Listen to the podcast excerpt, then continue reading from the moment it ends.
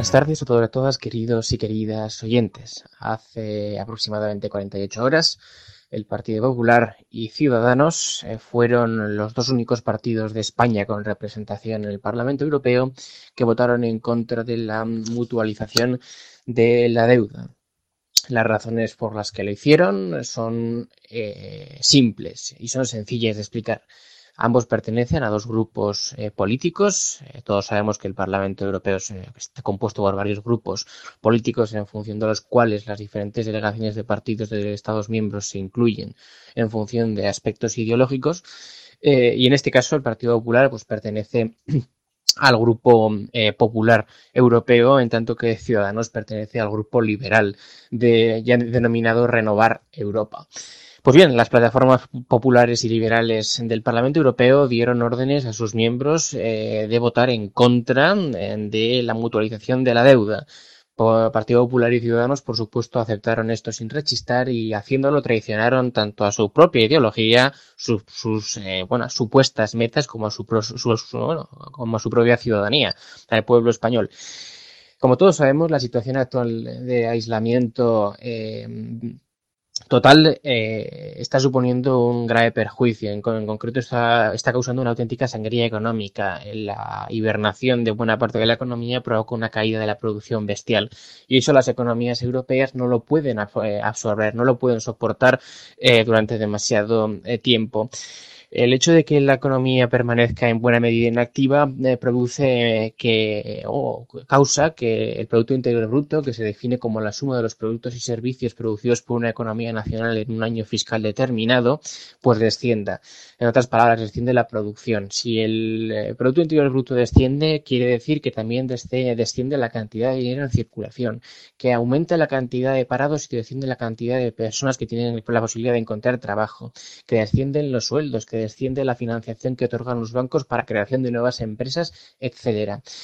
Eh, esta auténtica salvajada económica que produce mm, la actual situación de encierro y de crisis de coronavirus eh, solamente puede solucionarse de dos maneras. En primer lugar, los eh, gobiernos pueden aumentar el gasto, es decir, pueden amortizar o pueden Suavizar la economía únicamente mediante el gasto. El gasto público puede financiarse de dos maneras. La primera es subir los impuestos y muy pocos gobiernos quieren arriesgarse a anunciar eh, el hecho de que van a subir los impuestos puesto que son eh, puesto que es esta una medida muy muy popular. Eso lo sabemos todos. La segunda manera que tiene un gobierno de financiar el gasto público es mediante la deuda pública es decir, eh, mediante la emisión de los denominados bonos, eh, bonos de deuda eh, o mediante la venta de deuda pública en los mercados internacionales. Esto es muy sencillo. El gobierno anuncia una serie de bonos por valor de aproximadamente mil millones y asegura que en 10 años los va a pagar a un 2, un 3 o un 4% de interés.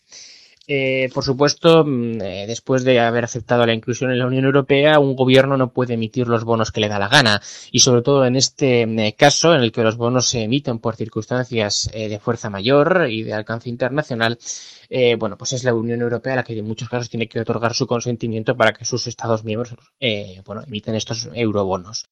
Lo que las economías del sur de Europa, que están siendo muy perjudicadas, eh, como Italia y fundamentalmente España, pedían, y lo hacían desde hacía ya varias semanas, es que la Unión Europea, en concreto el Parlamento y la Comisión Europea, otorgaran permiso para emitir una serie de eurobonos. Eh, estos eurobonos serían prácticamente a fondo perdido, lo que quiere decir que mm, eh, los, estados no estaban dispuestos a, a, devolver el dinero que se les pagase. Por supuesto, la, Unión Europea ha hecho, ha hecho por los esta, esta, esta estrategia y, por lo tanto, las economías del sur, de España, insistimos, Italia, lideradas por Giuseppe Conte y por Pedro Sánchez, respectivamente, eh, bueno, pues empezaron a buscar eh, formas alternativas de mm, evitar que la propagación de los eurobonos se convirtiera en una pesadilla económica para los eh, gobiernos que los emitieran.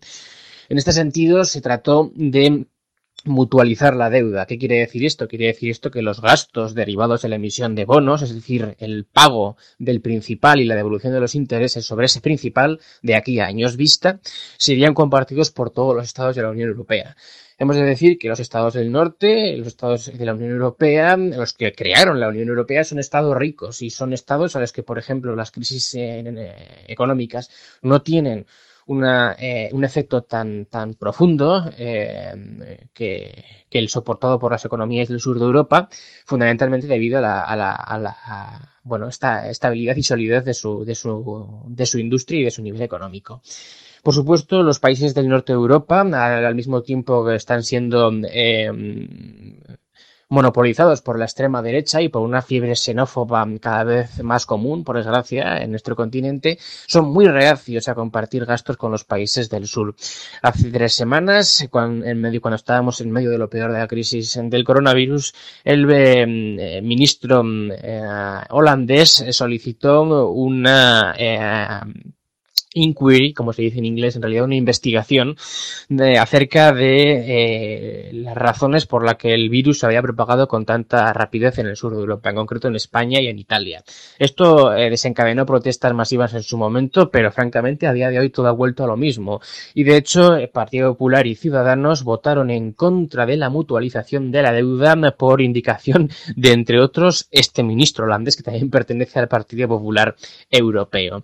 La mutualización de la deuda insistimos, era eh, sencilla. Los países del norte de Europa que no, están, que no están tan afectados como nosotros por el coronavirus, Alemania, Bélgica, Holanda, Luxemburgo, etcétera, eh, participarían en la eh, compra de, o al menos en la emisión de eurobonos. Esto quiere decir que no solamente los estados más afectados y a los que supuestamente iba a beneficiar esta medida serían quienes tendrían que soportar los costes, los gastos de emitir los, los, los coronabonos o los eurobonos, sino que también los países que no están tan afectados en, eh, bueno, en signo o en expresión de solidaridad, en tanto que todos somos miembros de la Unión Europea, pues también iban a soportarlos. Por supuesto, los países del norte no quieren, no han querido ni oír hablar de esto y, e instruyeron eh, incluso a los partidos que estaban integrados dentro o que procedían de esos países afectados por el coronavirus para que votaran en contra. De esta manera, eh, eh, Partido Popular y Ciudadanos de los partidos españoles con representación en el Parlamento Europeo fueron los únicos que votaron en contra de los intereses de su propio país, tirando por tierra su argumento de lucir tanta bandera y tanta puñeta cuando en realidad a la hora de la verdad, a la hora de lo que verdaderamente importa, se ponen del lado de los norteños ricos del norte de Europa, de los racistas y de los xenófobos, como siempre han sido y siempre lo serán personas del calado moral de los alemanes, belgas, e incluso holandeses eh, y francamente tiran por tierra todo su argumentario.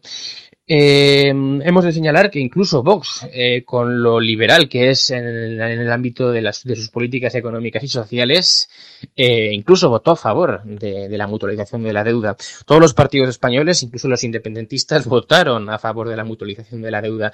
El único que se abstuvo pero no votó en contra fue Junts per Catalunya, con lo cual también demuestra lo lejanas que están sus aspiraciones sociales y económicas de las necesidades del pueblo, no solamente español, sino también catalán. A fin de cuentas, hemos de señalar lo de siempre los ricos velan por sus intereses y los esclavos de los países del norte de Europa no dejan de ser los países eh, eh, del sur. Existe una gran diferencia entre el norte y el sur de Europa. Supuestamente la Carta Fundacional de la Unión Europea, el Tratado de Funcionamiento de la Unión Europea, promulgado a principios de los años 2000, eh, señala que no existe ningún tipo de diferencia entre los países del norte y los países del sur. Todos somos iguales y todos tenemos los mismos derechos y deberes en tanto que ciudadanos de la Unión Europea, pero esto no es cierto. Existen miembros de segunda y existen estados miembros de primera categoría. Los de primera son siempre los ricos. Finlandia, Suecia, Alemania, Francia, Gran Bretaña hasta hace poco tiempo, por supuesto. Y por supuesto, eh, Holanda, Luxemburgo y toda la cuadrilla de paraísos fiscales que están encuadrados en el norte de Europa. Los países del sur, países a los que peyorativamente se nos denomina gypsies, que quiere decir gitanos, los, eh, haciendo acrónimo de Grecia, Italia, Portugal, Irlanda y España eh, son tratados como auténtica basura, como Estados miembros de segunda categoría, a que, que no merecen respeto y a quienes siempre se mira por encima del hombro como si fueran auténticos parias. Pues bien, los, eh, los, partidos de derechas, o al menos la gran mayoría de los partidos de derechas de, España, votan eh, a favor de lo que establecen sus amos, a favor de lo que establecen eh, los países del norte de Europa, que perjudica claramente los intereses de España. La moción para mutualizar la deuda falló por 44 votos a favor, en buena parte gracias a la participación de los diputados europeos de, de, de Ciudadanos y del Partido Popular.